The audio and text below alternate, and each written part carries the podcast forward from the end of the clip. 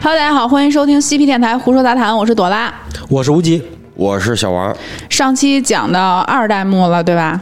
二代目李弥。是、嗯，咱们说到还剩五千多口子在那儿当反共志愿军，这叫做云南人民反共志愿军。对嗯啊，云南云南人民啊，好，对 对对，还有五千个云南人民在那儿，这就这就很嚣张了，占着人家二十多万平方公里的国土。啊，说是中国云南人民，李弥被这个蒋介石撤走了以后呢，就是大家就觉得这个，哎呀，这个天煞孤星终于走了，嗯，这个我们终于是可以这个安稳了，是吧？当然了，就是蒋介石撤军啊，其实是撤给外人看的，嗯，他觉得留这么一支部队在手里头，还是不甘心放弃，嗯这个地方，嗯，是吧？你说二十多万平方公里，是啊，种着大鸦片，有娶这了房子媳妇有儿，地生了孩子是啊，嗯，这怎么也比他的这个台湾岛大吧？对，是啊，所以一九五五年的时候啊，蒋介石啊又把人派回来了，偷偷的吗？他？对，偷摸的把这个原来第八军的副军长柳元林，嗯，派他秘密潜入缅甸，暗度陈仓，哎，指挥剩余的残军，嘿我得派个能打的回去。啊五千多口子，嗯，柳元林到任以后呢，他就一直很低调，就怕别人知道嘛。嗯，他在暗中就积蓄实力，等待时机。嗯，这个剩余的在当地剩余这五千多口子呢，他是有两支部队，嗯就是这两支部队呢，一支部队呢是李文焕的第三军，嗯还有一支呢叫是段希文嗯他的第五军。这两个军呢就在当地扎下来了。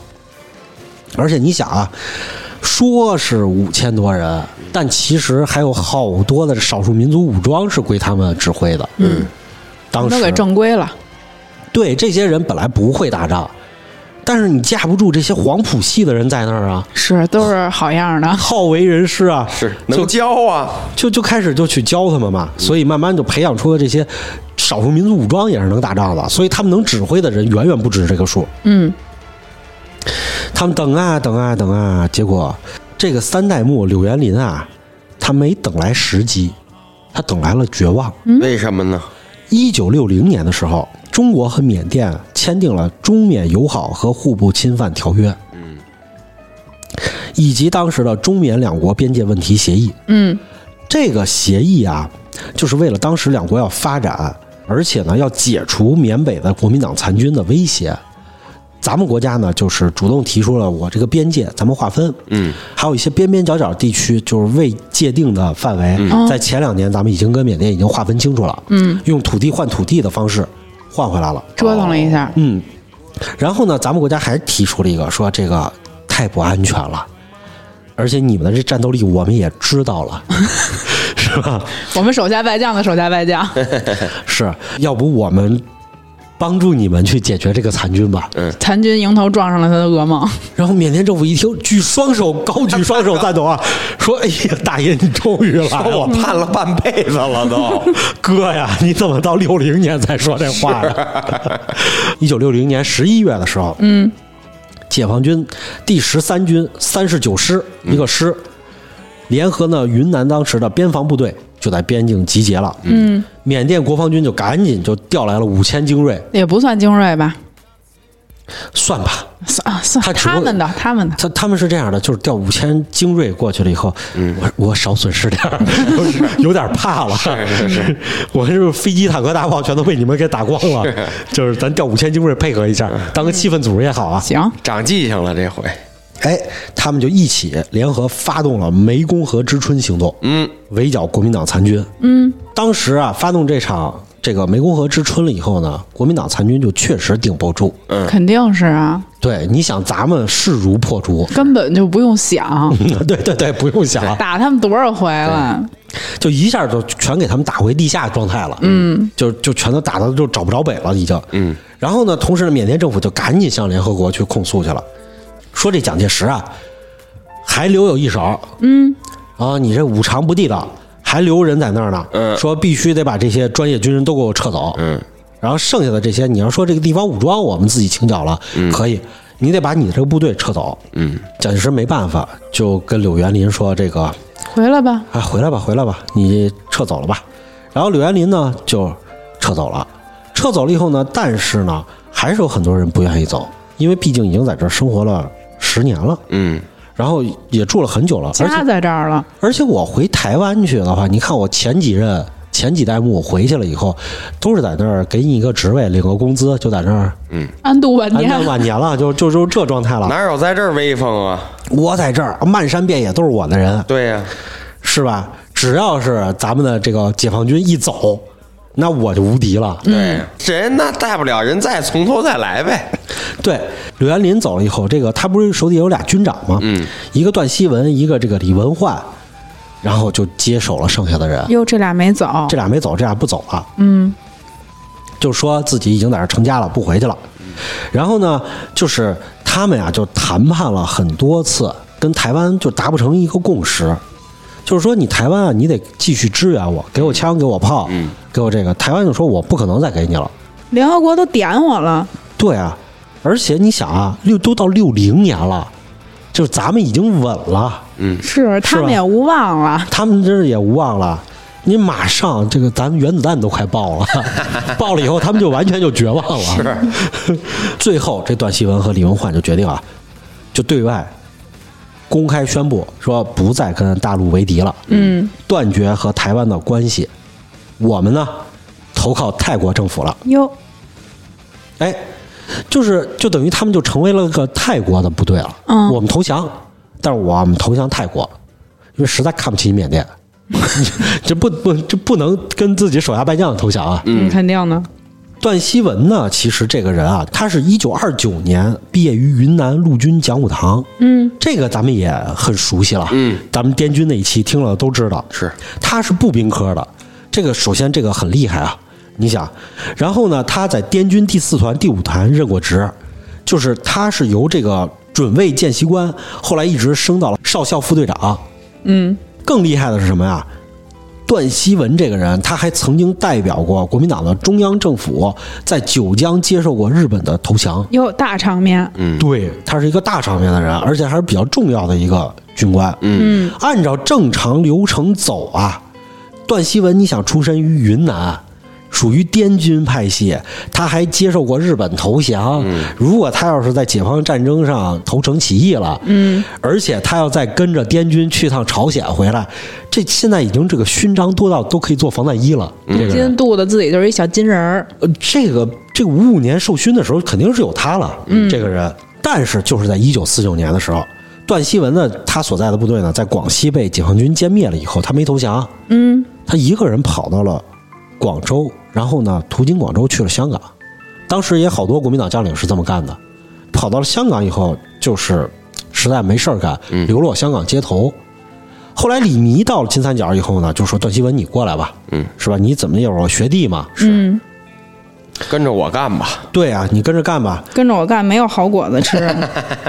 到了一九六一年的时候，这不是国民党当时下令撤撤走了吗？对，这个段希文啊，就是当时拒绝了台湾的密令，嗯，留在了本地。然后他不是投靠了泰国吗？他就跑到了哪儿啊？泰国北部一个人很少的地区，嗯，这个叫做清莱省。然后呢，在一个小村儿里头，他就建立了一个自己的村庄，一个政权。嗯，这个小村儿呢叫美斯乐，梅开二度，这个美斯乐地区啊是一个原始森林，然后呢，慢慢呢就变成了一个城镇，因为他在这儿的话，很多东西都要过他的手啊，鸦片烟啊，还有一些什么这些经济啊，整个的缅北、泰北什么这些地区的经济都要过他的手嘛给，他发展发展。这地儿就迅速开始壮大，变成了一个城镇了。这个美斯乐地区是现在著名的旅游区，当年这儿其实没名字，就是一村儿。段希文到了这儿以后，他不知道出于什么心态啊，他就给这儿起个名字叫“美死了建国了自 己，可不是美吗”，？但是取名也没这么取的呀，就是把自己的心态，而且特别俗的一句心态，就对就起成名了，叫“美死了”。没死了，嗯结果后来啊，大家也觉得实在太不好听了，这个名儿，这个美死了，不好听。那正式公文写什么呢？大家就觉得你取个音译吧，就叫美斯乐。嗯，今天的美斯乐啊，就是一个国际知名的金三角旅游区金三角还有旅游吗？啊。对对对，金三角山区现在风景秀丽，可以去旅游，安全吗？安全安全安全。哦，当年啊，这个国军第一次到了这个美斯勒的时候啊，他面对的就是野兽呲牙，嗯，就是山里头全是这个全是大野兽，然后呢，房子是茅草盖的，用煤油点灯。结果呢，段希文到这儿了以后就觉得这这不行，嗯不能这么闹，咱们要有电， 对，这要有光。嗯， 段希文说要有光，于是就有了光。 他呢就跑到清莱去买了这个十十千瓦的柴油发电机。嗯，回来以后呢，接上了一电灯泡，一摇，叭亮了。咱看过那个 动画片儿嗯，当时这个天空点亮灯泡的时候，你看看那些村民们什么状态？ 神啊迹出现了，啊对对，全在那儿膜拜他。嗯，哎，段希文就是这样，十里八乡的人都来参观这个直电接灯。服了就。这服了，嗯，他说要有光，就真的有了 光，这就是当时就就大家就觉得这个段希文就是就是我们这儿的上帝但，是他们六十年代还没有接触过电，你可想而知这有多落后。太落后了。就就当泰国啊，就根本管不到这个地方，嗯，说是你泰国的地儿，其实泰国也知道这儿都是中国传统土司辖地，我也不去管你，嗯，反正泰国我经济时候靠南方几个港口嘛，嗯，你这儿我也收不上来什么税，而且我也实在打不过你们，嗯，就这样吧。然后这个段希文就说了，说我们等不来援助了，是吧？泰国政府呢，虽说是收编了我们，嗯，但是看着明摆着是不也想不管我们，不想给我们这个东西，然后完了想饿死我们，是不是？嗯。那我们这整个一支部队这么多人，我这第五军是不是就是这个太困苦了？不是他们这种东南亚国家也太佛了。你想，这帮人在缅甸都闹成什么样了，然后到你们这儿你还不管他们，到时候他们再壮大了 他们怕管也管不 了啊，也 是。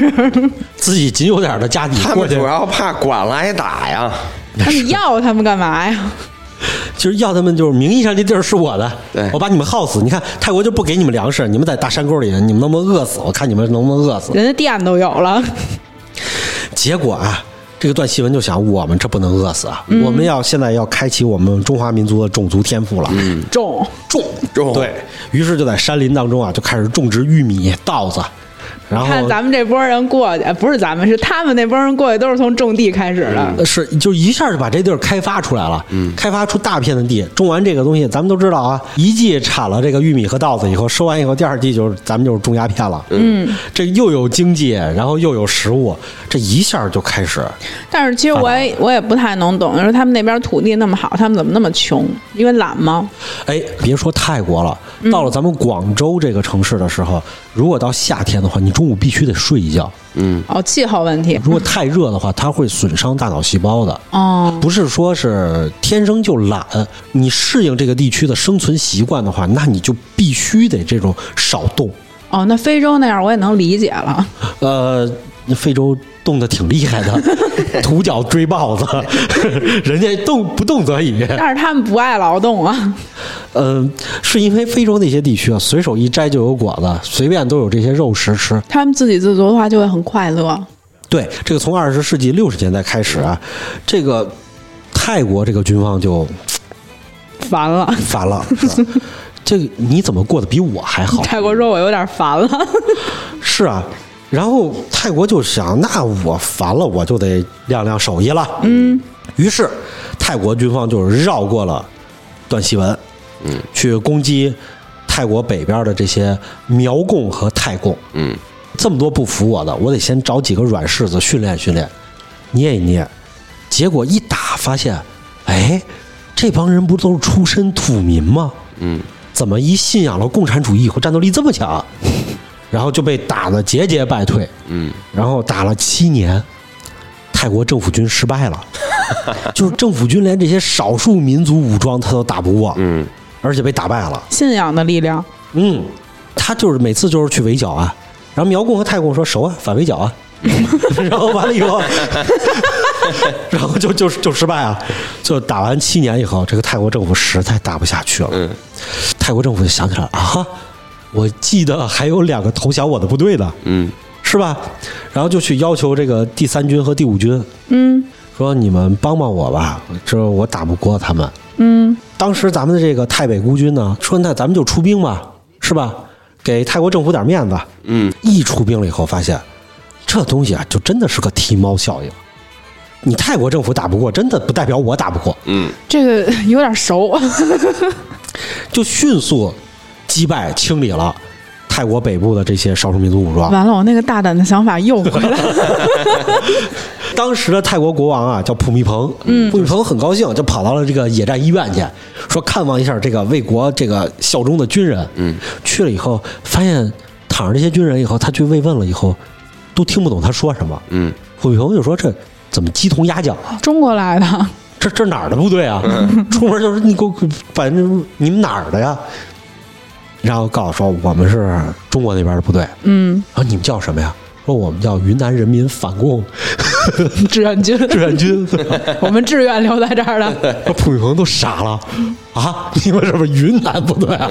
说后来说投降你们泰国了，说军方没跟你们说吗？让我们一起来剿共。没人说呀，对啊，普雨鹏说没人说呀、然后，然后回去了以后，普雨鹏就说：“这啊这这，我们这民族英雄啊，是吧？你看你们这帮狗熊都打不赢，就赶紧奖励了这些参战者，嗯，开始给他们发这个泰国永久居住权。这些部队里呢，有八百人当时就自愿领了泰国永久居住权了，嗯，但是剩下的人也不愿意领他泰国永久居住权。那什么都没有，就跟那儿那么黑着呀，哎，黑着有好处，我不在你人口统计范围内啊，我就可以为非作歹了我呀。不遵守你，我可以不遵守你国家的秩序啊。嗯，嗯，这八百人可能就是想过安稳生活，安居乐业了嗯对对对想对对对对。然后，一九八四年局势平定了以后呢，这个泰北的孤军呢，就是嘖后来就向泰国政府交出武器了，嗯一部分战士交出武器了，然后有些战士呢就留在本地，就成了纯粹的农民了，就种地去了。老百姓，嗯，其中呢，一九八零年的时候，段希文呢，其实当时就心脏病猝发，嗯，他在曼谷病逝了，已经八十岁高龄了。可以了。哎，当时病逝了以后，泰国是举国震惊。然后后来，泰国的前总理呢，江萨上将呢，就是当时亲临医院，然后向段希文的遗体告别，而且给他扶灵。后来呢，泰国国王知道段希文去世了以后，啊沉默良久，嗯，然后就感觉到是泰国这个国家的国力受到了重击，就觉得段希文这是他们泰国最能打的人，嗯，然后赶紧赐给他一面泰国国旗披在了他这个棺材上，嗯，哎，而且呢，在那个美斯勒美死了，呃梅子勒城外一公里的地方呢，给他修建了一个豪华的坟墓。今天这是美斯勒的一个旅游胜地。是有多豪华，有金子呀。哎，在咱咱们中国人的观念里头，嗯这个坟墓必须得是依山傍水，嗯，风水修得很气派，嗯这样的话才能够就是后代昌盛嘛，所以就特批了一块地儿给他修了这么一个中式的坟墓，哦，就是这么一回事儿。哎，这个时候我们可以看到啊，这个国民党残军呢、为了军费，当时已经是用鸦片去换武器和粮食了，嗯，但是他们这时候做的还比较节制。小打小闹还是我种出的鸦片是够我干嘛的？换武器的，够然哦吃后够喝够运用营的，嗯对我去跟外边换去。嗯，那么什么时候金三角真正成了一个世界毒品帝国的呢？也就是说，在毒品帝国之前，大家都是为了自己的生计来少种一些这些东西，它并没有变成真正的那个大流行的经济物品。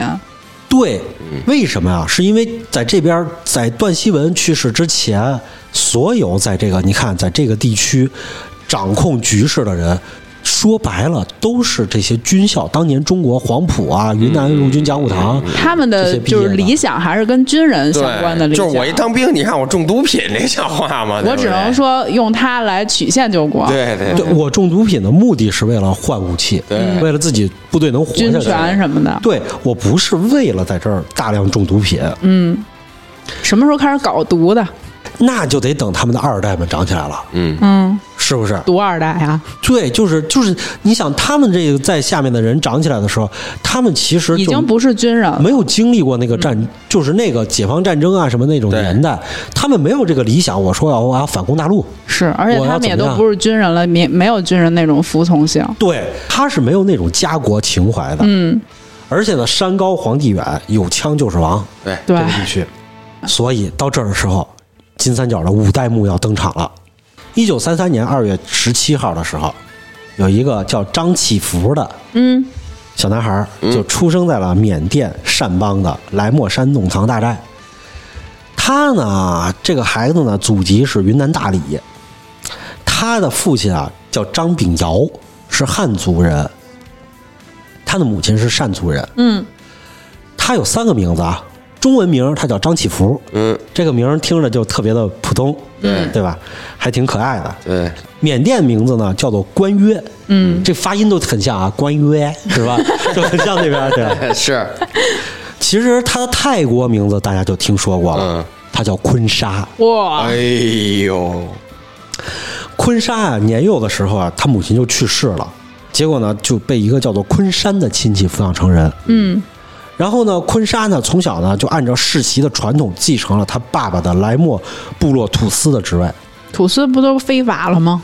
那会儿的时候还是合法的，他年幼就继位了，哦哦，那会儿还没取缔呢嘛。嗯，后来呢，因为善邦之间啊，就盛行部族仇杀，土司之间互相杀，真野蛮，就是因为在这种地方没有任何资源，为了一条河，我可以玩命。就是因为太落后了，所以就用这种方式处理处理事情嘛。你别说这儿了，咱们以前的时候，咱们为什么要村村通电、村村通自来水儿？是那会儿的时候，咱为们了一口井都能打起来。对自古就是为了一口井，就在山里头干。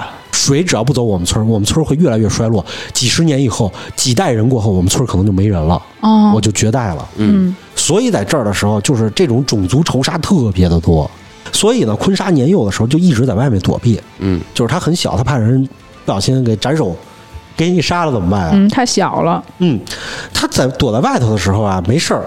那我要不学点知识吧？嗯，对他们来说，学什么最有用啊？学打仗最有用。所以当时啊，年幼的坤沙啊，就去上了课。李弥创立的反共抗俄军政大学，他们这都是连本儿的， 是吧？哎，他就是李弥培养出的二代金三角的这个。李弥这个班儿上，他同班同学还有谁啊？这些孩子们去学，都是一些小孩儿啊、去学的。同班同学就是后来的果敢王彭家声，嗯，还有鸦片将军罗兴汉，我这都是他们从小一块儿接受军事训练的一个班的同学。他们这些外号可够二次元的都。哇，这些人的能量是非常非常大的。嗯，彭家声呢，他带领的叫果敢人民军，这个跟咱们国家有千丝万缕的关系，我们在这就不做重点来讲了。嗯，这个事儿。那你想啊，这个军事培训班就等于培养出了这个金三角的第二批一大片的这些将领。嗯，就在李弥啊搞这个鸦片经济准备反攻大陆的时候啊，坤沙毕业了，他就从这个泰国啊潜回金三角，娶了一位土司首领的闺女。嗯，他很快就成了岳父的左膀右臂了，就带领土司。一九六一年的时候，这国民党残军不是撤走了吗？嗯，坤沙就开始拉自己的部队返回家乡善邦，继承了土司职位。我是带着兵来的，嗯，你们谁敢动我、又开始跟这儿建国。哎鼓，他了回去了以后呢，就开始在当地就建立了大型的武装。这本身他就是土司嘛，嗯，他把这个泰缅边境北部整个的山区就作为自己的根据地，嗯是吧？你们都段希文也撤走了什么的，该走都走了，我来了，哎，对，这片地儿不是我们的吗？我是不是该接手了？我是他们教出来的。对，这是我们老师弄的地儿，是不是我得接手这片地儿了？嗯，哎，他就回去去接手去了。同时呢，彭家声啊、罗兴汉啊，他们也都回去接手自己的领地去了。嗯，哎，缅甸的这个整个的真正的大乱局就要自此开始了。听着就够乱的。一九六二年的时候，缅甸政府发生了人事变动，嗯，就是缅甸政府他自己也乱，经常会有政变。他们不乱都新鲜。然后呢，这个奈温将军啊，就通过政变上台了。就是他的军队啊，别看打不过别人，但是打打自己的政府还是挺挺管用的。政府够烂的吧？呃，前前两年不是缅甸又军政变了吗？政府当时就宣布啊，听从政府号令的各地的武装力量，政府就会承认你们，嗯作为这个国家力量的一部分。哎，从此呢，就是你被招安了。然后当局呢就任命呢坤沙就成为了叫做弄亮地区民众自卫队的长官，嗯，还给他发了好多武器和这个装备。坤沙呢就是一看，哎，那我发了这么多东西，我是不是就可以扩充一下了？嗯，对吧？所以他就开始不断的收留这些败军啊、散兵游勇啊什么的，嗯又来这一套，然后把这些零散的部队全都收拢起来。人又多了就。他建立的这个武装啊，嗯，就是单靠武力你是很难发展的，嗯，我打别人收税这招是不灵的，我得需要有当地人支持，那我是不是就落地生根了？对，这些从咱们自古的农民起义上都可以知道，嗯，流民军是绝对会必败的，嗯，我必须得有自己的根据地，而且呢，我还得需要钱，嗯，于是坤沙就想了，嗯，这个那钱呢，我不就以毒养菌就行了吗？就搞毒就行了。啊，对，所以他就带领手下开始种植罂粟，结果呢，种大了以后，坤沙就想，那我要不就多挣点儿吧。我以毒养菌的话，那我如果毒都多到我能建国了，这个钱能建国了，我养点菌还是不不是很容易吗？对啊，于是他就越种越大，越种越大。毒品呢，就给坤沙积累了大量的财富，而且呢，他不断的通过这种黑市的渠道呢，就开始购买先进的武器装备。那他跟这儿闷头儿自个儿发展，政府军拿他更没辙了。政府那儿乱着呢，嗯，军政府上台，嗯，然后也没就是空管他那。搞政变是啊，就是这么回事儿吧？就是你只要认可我中央政府就完了，我中央闹我中央的，你们地方别给我自辟就可以了。嗯，就是这么一个态度。鸵鸟儿，对，而且呢，就是你在本地发展的话，你得有自己的一套这种文化怎么说文化制度，对不对？嗯，要不然的话，你说你是谁呀、对吧？谁认你啊？对对对，坤沙本人是没什么文化的，嗯，你想上个军校就是这样，也就是一个识字儿的程度，让他写个公文都估计都不行。但是他手底下却有很多能力特别强的强人，这些人啊，绝大多数都是华裔，还得看咱们，是好事儿坏事儿都得看 咱们。对，他们后来都成为了坤沙的得力干将。嗯，现在的金三角地区啊，遍地就是华语学校，都是当年坤沙呀、彭家声啊他们那会儿一起去建的。呃，这个地方有一些东西我们就不能够太深入的说了。如果要是听众朋友们有兴趣的话，可以看一看凤凰卫视。那会儿九十年代的时候，当时有一个女记者深入了金三角去采访这些、这些、这些大佬们。嗯，哎，他留下的这些影像记录，就是里面会讲很多我们想说 但是不能说的这些话。嗯，你们去看那个就明白了。其实，在我们印象里哈，大毒枭一定是一个特别凶残的人。啊，我觉得就是那种光头，然后长得一脸横肉，脸上还得有一大刀疤对 那种，大胡子，啊，然后打人就是一个一个巴掌给人扇好几个跟头。这都是美剧看多了， 听过咱们那个涉黑的那些期，也也有 可能是老白那样 的，有病的，就是听过咱们涉黑那些期就知道了，真正的那些顶头的那些人，都是最会于动脑子的嗯人，他不一定是特别凶残的人。其实坤沙就是，他是一个特别儒雅的人，嗯，见过他的人无论如何都没法把他跟毒枭相提并论那毒枭的形象在咱们心里其实就是一个刻板印象。 啊。对，嗯，外国的毒枭是那样的，那他们本身就没什么文化，外国的毒枭是不狠，啊靠你武力没法儿值他们对你没法儿打上位，嗯，他们野蛮，对，但是呢，像这些金三角的毒枭呢，就是全凭实力、智力，嗯，还有你真正你这个人的能力才能上位。黄皮肤黑头发的人普遍智商都比较高。呃，对对，都要动玩点脑子嘛。坤沙实力强大以后啊，他虽然卖毒品，但是他严禁自己手底下的人去碰毒品。嗯，如果有违反命令吸食毒品的人，就地处决。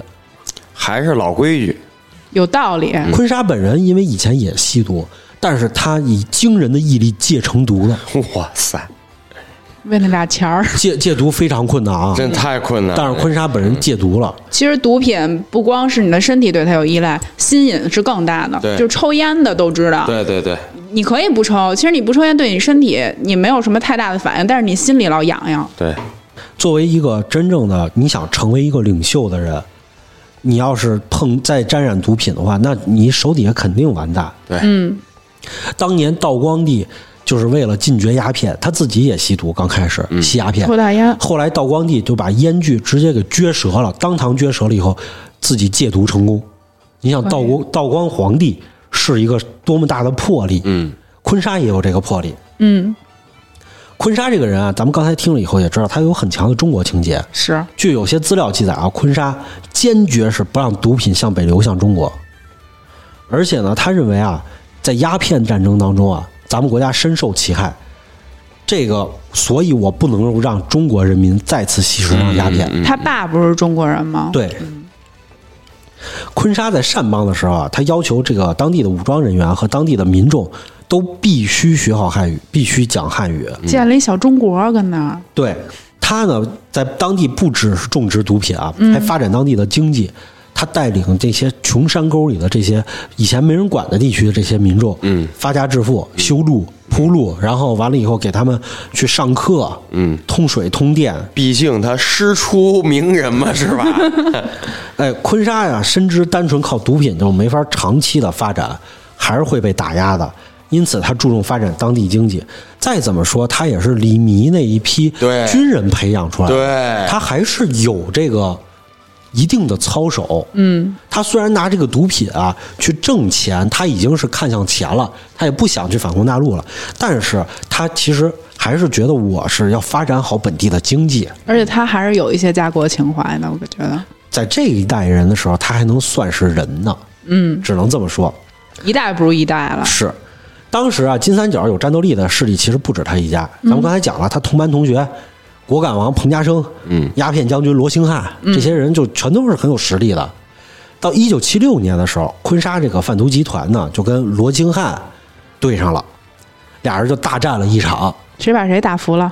嗯哎，昆沙就把罗兴汉给打服了。嗯，战胜罗兴汉了以后，他就控制了金三角百分之七十的毒品生产，嗯，和大部分贩运业务。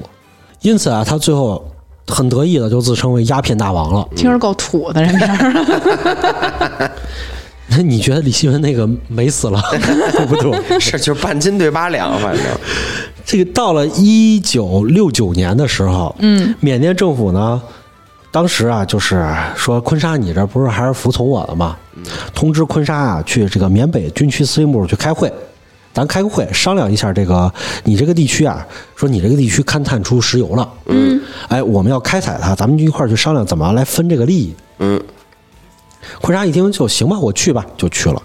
去了以后，当时就被摁在司令部给逮捕了，嗯，就想把他除掉。嘿，当时呢，耍就心眼子。嗯，军事法庭就判他死刑了，嗯，但是判完死刑，这军政府还是不敢动他，他不敢手底杀下他。那么多人呢。是啊，对啊，要是动了他该怎么办呢？所以一直没敢处死他，而且知道他这个人啊是有自己原则的。嗯，他那边啊就真的形同一个小国家一样，是很有组织纪律的。嗯，所以不能说是这个就跟头土帮头目似的，我给你打死了啊，你这些土民群龙无首，给你收编了，不是，真不是这样嗯的。人家有自己的一套文化体系了。对，在这个时候啊，这个缅军就是缅甸军方的九十九师和这个东北军区瓦城军区，就抽调了一万多兵力，开始进攻昆沙的武装，对他进行围剿。就是我把你武装先围剿了，我再毙了你，这是不是就合理了？嗯，你就可以了。反围剿啊，但是咱们说了，昆沙有人，嗯，他的武装没那么容易屈服的。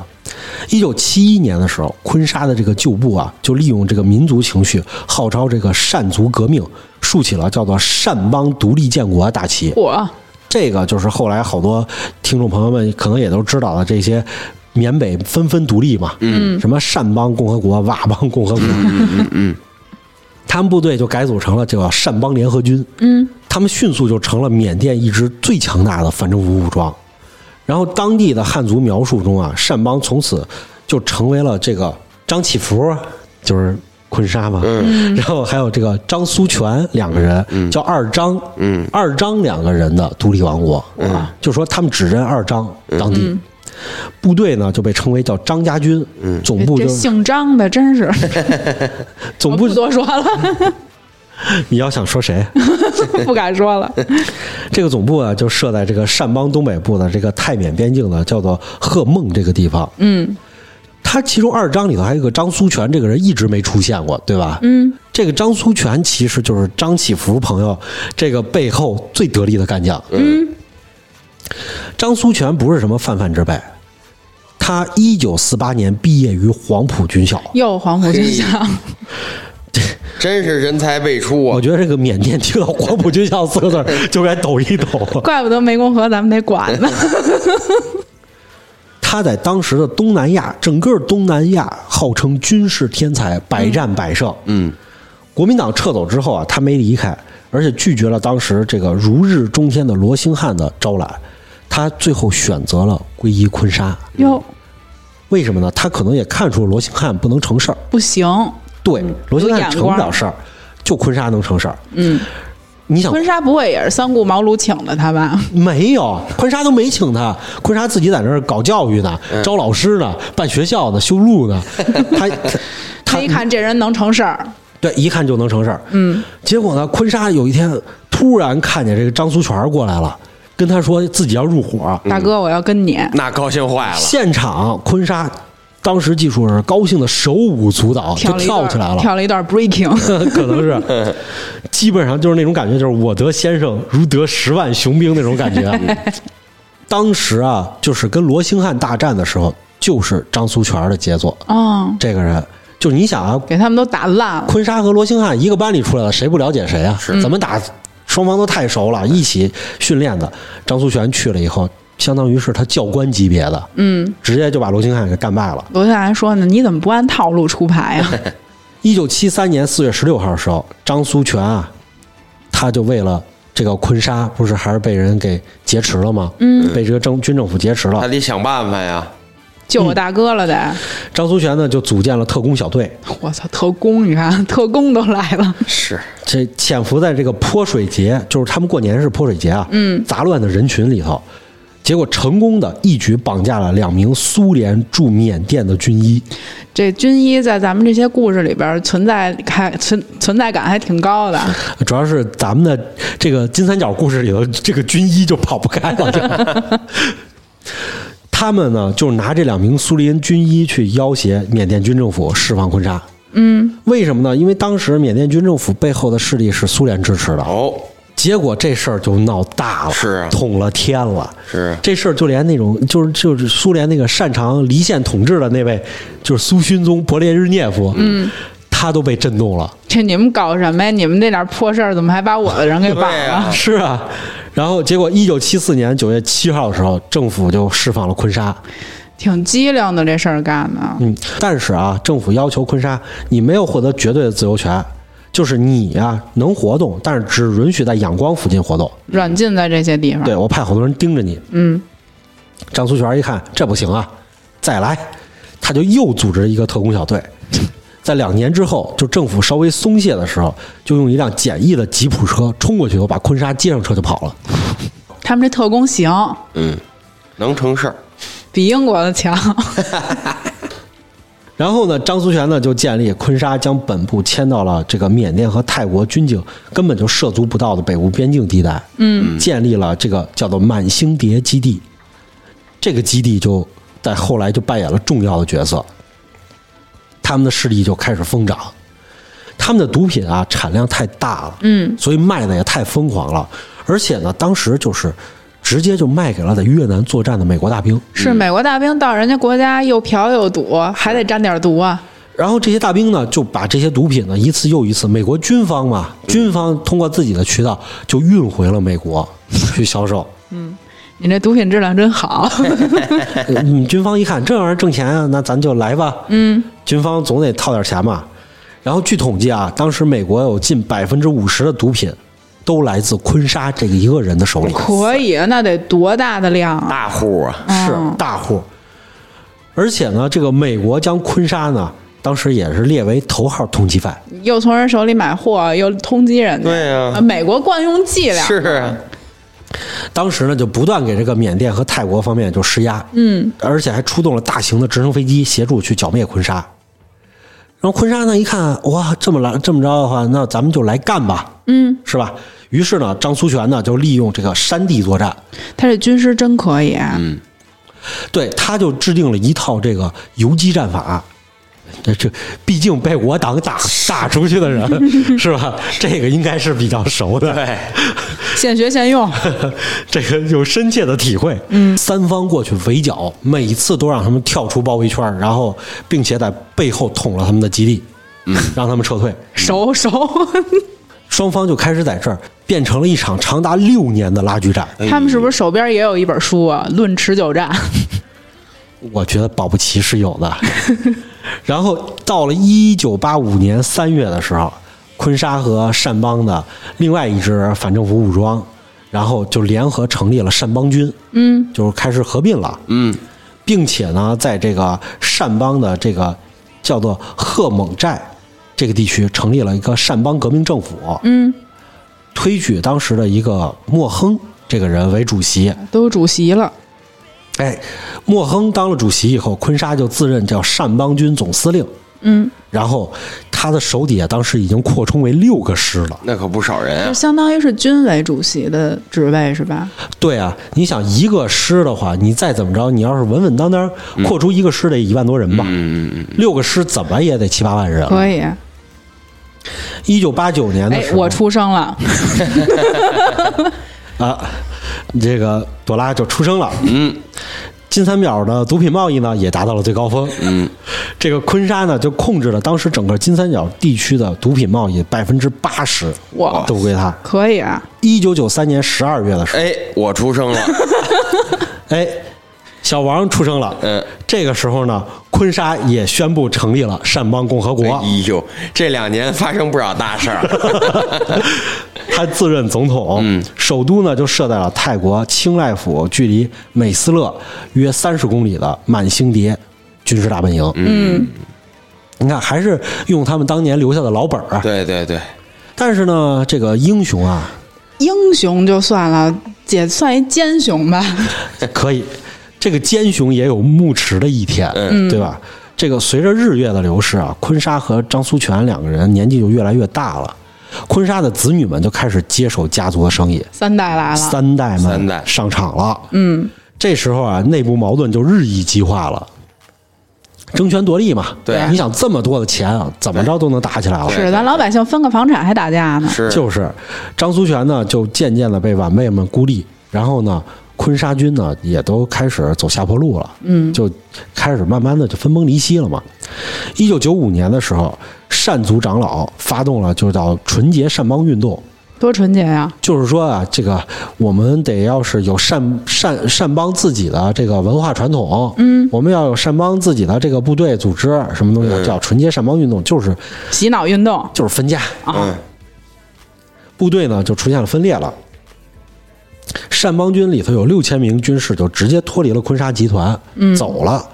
善邦共和国总理呢跟着那些人也走了。有然后当时的这个佤佤邦的联合军，就是一看，哎，机会来了，就集结了一万多人的部队，在这个泰缅边境就摆开了决战架势，要跟善邦决一死战。嗯，为什么呢？其实大家可能不知道，佤邦咱们听着和善邦这是俩地儿，对不对？嗯嗯其实他们是仨地儿，就是这是一块整体的地方。嗯咱们可以理解为上头是佤邦，嗯，下头是佤邦，中间是善邦，哦，善邦把佤邦给截开了，哦，佤邦是俩地儿，嗯，哎，这佤邦当时就看不过去了，说这我如果要是把他们打败了，是不是我这个佤邦共和国就能够包含善邦在内了？就这乱呐，嗯，大家要是想听这个这个地方的，就是七零八乱的故事啊，这还都得从明代讲起了。那就算了， 所以呢，后来佤邦就决定要进攻了。当时政府军一看，哎，是吧？下雨了，天晴了，我又觉得我行了。趁他乱要他命 啊！ 政府军就集结了三个师，也做好了进攻准备。嗯，这时候呢，一九九他们怎六，么不长记性这？老 老思想又回来了，我那个大胆的想法又来了， 要占领高地了。他们觉得这几十年过去了，是不是我又行了？嗯，脚离地了，嗯这个一九九六年的一月五号的时候，嗯，突然坤沙领导的这个武装直接开始向政府军投降了。就我不打了，我也老了，我投降算了。嗯嗯，算了，所以后来啊，就是他带领的是九千七百多人，直接向政府就缴械了。他交出了轻重武器，大概是六千多件，不少，但里头还有地对空导弹。啥玩意 儿？不是，这就是你知道，他缴缴械的时候，政府军一看啊，怎么装备比我都好？都他没再有见过钱，这他些都得弄原子弹了，我估计。他为什么他防政府军要是弄了一个直升机，弄了一飞机怎么办？问他地对空导弹，咱揍嗯你！操！所以后来结果缅甸政府非常高兴，然后当天就在这个孟红就举行了受降仪式。松了一口气，哎，然后呢，坤沙就跟他的四个老婆就搬到了首都仰光，然后军政府呢，就说保护他们，其实就给软禁起来了。嗯，有一个豪宅，然后就软禁在里头了。然后呢，政府呢也是出于这个北部民族矛盾的考虑呢，就跟美国说，我们就不引渡昆沙了。嗯，哎，你们不是通缉了吗？我们也不引渡给你们了是。给他给引渡了，那边更闹得厉害了。对，然后当时美国政府其实外交官还是很生气的，我们这国家一半儿的毒品都是你卖的， 让那么多人都吸上毒了，所以当时的这个驻泰国大使这个威廉布朗就拍着桌子说说这个人是全世界最可怕的敌人，嗯说昆沙，呃，对，呃，但是他可能还是保守了，后来他最可怕的敌人还挺多的。当时世界最可怕的敌 人，对，然后后来呢？二零零七年的时候，昆沙就在仰光逝世了。嗯，但是他死因后来不是特清楚，嗯，不知道因为什么死，就保密了嘛。嗯，政府给他保密了。嗯，一般这种保密的话，那就不是什么好死。呃，也不是，是因为他缅甸政府也怕，就是当时有很多的部族武装势力，还有就是善邦势力，还有美国的这些特种兵的势力，嗯嗯乱七八糟的他，他们会去抢这个昆沙的密遗不体外宣了就，所以就就后来才会公布，就是他们后来才公布，就是昆沙没有埋葬，直接被火已经化火了。化了。嗯，对，就是说我们把火化完了以后，这个东西我们都保存起来了，嗯你们别 想找。就死了这份心吧。这个骨灰啊，不是这个东西。嗯对，这个就是想要他的这个骨灰的人太多，嗯主要就是。后来据资料显示啊，昆沙有三个儿子，一个女儿。嗯，一九九六年的他时候，四个老婆才生了四个孩子呀。嗯、就这么多。哦，他那个一九九六年的时候，昆沙呢向政府投降的时候，他的子女就全没投降，哦，全生活在金三角了。嗯，他的女儿呢是做生意，就是在美斯乐那边做生意。美死了。嗯，对，在当地威望很高，做什么生意咱们心知肚明，是 就是一直往外运嘛。耗子的儿子会打洞啊了。对对对，对，所有的武装势力都给他闺女面子。嗯，他昆沙的大儿子呢，他是有因为有身体残疾，小的时候受伤了，身体残疾，他是一个普通人。然后后来呢，就是一直在本地生活，就种地了，是一个特别普通的人。他的二儿子呢，就是以前留学过，在美国西点军校学习，后来回来以后呢，就是在当地就领导昆沙剩下的武装。嗯，当地人啊就觉得昆沙他二儿子人特别好，然后在当地很有威望。还有一个呢。昆沙的那个小儿子啊，也领导了一一一伙武装，嗯，嗯，而且呢，他小儿子是有野心的，想再次做大做强，把这个整个地区化为己有。这一窝里总得有这么一个。主对对要对嗯这玩意儿太挣钱了，我觉得还是他小儿子呢，手底下现在后来就掌握了两万人的武装，就又起来了，又两个师嘛。也不少，对他也是美国西点军校毕业的，嗯，据说啊，这支武装特别的神秘，现在已经转入了缅甸山区，在里面和政府军对抗。还没放弃呢。对对对对对，就是有人分析说啊，这个昆沙的这个武装啊，就是已经融入当地百姓了。嗯，就是政府军你别去招他，他不会打你的。嗯，你要去招他，他肯定就再来打你来了。我们也不折腾了，反正对，但是折不折腾，咱们也不好说。 是昆沙和张苏全他们是接受了这个最后的结果，就是也就是叶落归根嘛，有一个好的归宿。嗯，他们也是这么想的。他们还属于是军校培养出来的这一批人，他们是这样。但是，但是再到了毒品帝国的第三代的时候，他们就可就搂不住了。他们就没有任何的理想，嗯，也没有任何的军事素养，就是搞钱了对对对哎，对就是什么搞钱，就是嗯什么老百姓什么的，我全不管你，只要有钱我就挣，我就卖，嗯，然后所以特别的残暴。嗯二零零九年的时候，咱们说那个果敢王彭家声，嗯，他就宣布在果敢就已经禁毒了，嗯，所以呢，这也是当时金三角大型就毒品活动的一个缩影。一方面呢是各国国际社会敦促下，你必须得快点禁毒，嗯，另一个方面就是，其实这个时候国际新型毒品已经层出不穷了，之前就是我听说有一个新闻，呃，也是一个大毒枭啊，他就是为了让这个毒品做得更好，纯度更高，然后招了好多什么博士、科学家什么的， 然后弄了一研究室，自己研究毒品，然后研究倍儿好。 这个咱们其实这个故事，咱们以前也稍微讲过，是在加拿大那期，嗯，就是加拿大风云那一期里头，大家有兴趣可以去听那一嗯期，来听这个故真事。惊了，这个时候，你就你想，你传统的鸦片就实在没法跟这些兵啊嗯没什错么的。没嗯错，不是一等级哎了你。你怎么突然就那么兴奋？他刚溜完滑 没有 完滑完冰，刚滑滑了 别滑别冰，瞎说啊！咱们现在在朝阳区啊，你这话说出去了，咱们就危险了。是，嗯，其实传统的鸦片的市场就被压缩了。嗯，但是啊，只要毒品还能迷惑众生，他就肯定会腐蚀一切能接触到他的人。禁毒其实很难，真挺难的。对，这个比如说啊，诺康这个人，诺康呢，就是善邦华人呢，管他叫做脑坎。嗯，在湄公河流域金三角地区啊，他是一个特大的武装集团贩毒首犯。他呢，曾经啊，最早是在缅甸部队服役的，哦，但说明水平也不怎么样。嗯，他会说缅语和泰语。嗯，他呢是缅甸善邦人，后来啊，结果就是去了善邦嘛，就加入了坤沙的这个贩毒集团。嗯，到二零零九年的时候呢，他呢其实仍然是有一个缅甸政府承认的合法身份的，嗯，就是他是一个小地区的一个团练的领导人，就这么一身份。一九九六年的时候，坤沙投降了缅甸政府嘛，诺康也就投诚了，嗯，但是他投诚了以后，因为他手里掌握了好多的钱，嗯，于是就开始给缅甸军政府就送钱，腐蚀他们，对，嗯，服而且呢，他还勾结了很多当地的民兵武装，比如说拉祜族的这个民民团这些机构，就是我给你们钱，然后结果呢，就又形成了一个新的贩毒集团，叫诺康集团老。康，然后呢，他活跃在缅甸、老挝、泰国的边境，嗯，也就是说，跟这三国的军方其实都是有关联的。然后他收编了坤沙的旧部，就成了三金三角最大的一个毒枭。嗯，二零零六年一月份的时候，缅甸军政府呢就受中泰两国的压力，对诺康集团啊进行大扫荡，但是不知道因为什么原因，诺康就成功逃脱了。那是因为他们政府军不行，他就出身于缅甸政府军，你想吧。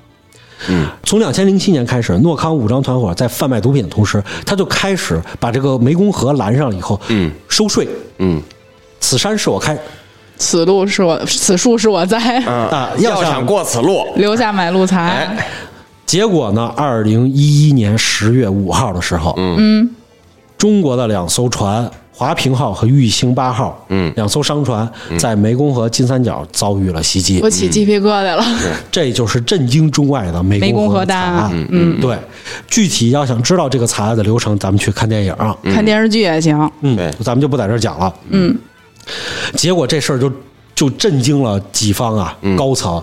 二零一一年十月二十九号的时候，时任国务院总理温家宝就与泰国总理英拉通话，要求泰方加紧审理惩办凶手。嗯，但是他们一直没有逮到。结果呢，十月三十一号的时候，两天之后，中国政府直接就倡议中老泰缅四国嗯全都来北京开会，嗯，决定建立湄公河流域安全执法合作机构。嗯，我要有一个统一的管理。嗯，咱们在这个电影里头也能看出来。嗯，然后就开始派驻工作组，嗯，过去以后到那边去现场去管理。嗯，二零一二年的时候，四月二十五号，专案组呢当时就得知这个诺康啊潜入了老挝一个地区。嗯，然后呢就立刻通报了老挝军军警在湄公河沿岸加强戒备。当天下午的时候，诺康在老挝一个码头下船，被警察发现了。警察鸣枪示警，引来附近的警察增援，最后把三个人摁在当地。这个电影里也有具体的描写嘛。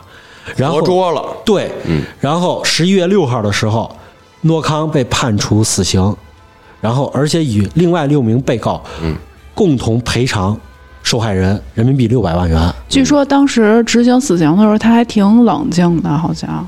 对对对，嗯有当时的这个镜头啊、当时可以看嗯他见他那个手下那孩子都快吓死了，就是你还没崩我呢，我就已经不行了，我的灵魂都已经流失了。嗯他本人就巨冷静，对当时在网上还有热搜，就说服了，哎，他心里明细，就这种事儿被逮着他必死，这没什么好说的。就当时没给他毙了，就就就已经很对得起他但了。是你看他那些小弟也痛哭流涕的，啊、都都人都不行了，还没崩了呢，就已经绷不住了。就那个画面我印象太深刻了，因为就感觉是来自灵魂深处的震颤，是，大家有兴趣可以去看一看啊。对对，有视频特别震撼，二零一三年三月一号的时候，经最高人民法院核准执行死刑，昆明市人民检察院临场监督下，对诺康及其从犯执行了死刑。嗯，好，虽然呢，就是毒贩的余孽们已经基本肃清了，嗯，但是金三角至今仍然是鸦片的重要产地。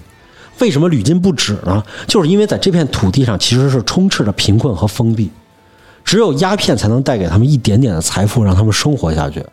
我国的缉毒警察平均寿命是四十一岁。嗯，中国二零一九年这一年，据统计有四百二十七名缉毒警察牺牲，哎呦，这是疫情之前的最后一年嘛？嗯，他们之中最小的十八岁，最大的六十八岁。之前不是有一个呃也算是新闻吧，就是这个警察他爸就是一个缉毒警牺牲了。咱们的警察，我不知道是不是真的啊，就是说父辈警察牺牲之后，这警号会封存，嗯，然后什么时候会开启？就是他的子女再当上警察之后，这个警号就会给他，嗯，他儿子也最后也对牺牲他了儿子就对对也我牺牲看那个了我看哎那个呦了，真的嗯太难然受后了他他那个孙女儿，就是那个他儿子那个闺女儿，在那哭哭的稀里哗啦的。嗯我觉得不给他们剐了，都对不起缉毒警。缉毒警一辈子都不可能活在阳光下面。是的，二零一七年到二零二零年的时候，我国的公安机关累计破获毒品犯罪案件三十九点七万起，抓获嫌疑人五十一点一万名，嗯，缴获毒品总共二百七十八吨。妈呀呀！与此同时的时候，加拿大和美国部分州已经宣布大麻合法化。他们不就擅长躺平吗？而且阿片类药物的销售还在逐年增长。我们其实生活在一个魔幻般的世界里，遍地是污垢，只不过在我们身边有很多的英雄，他们隐去了姓名，抛弃了生命，为我们扫清妖魔鬼怪，让我们向缉毒的英雄们致敬。那今天的节目就到这里吧，我们会在每周一、三、五更新，周一更新《胡说杂谈》或者变本加厉，周三更新《好奇症候群》，周五更新《嬉皮胡同》或者《百物语怪谈》。私信主播或搜索 S E P P Y R A D I O 二零二一，可以加入粉丝群和主播交流。我们下期节目再见。拜拜。拜拜。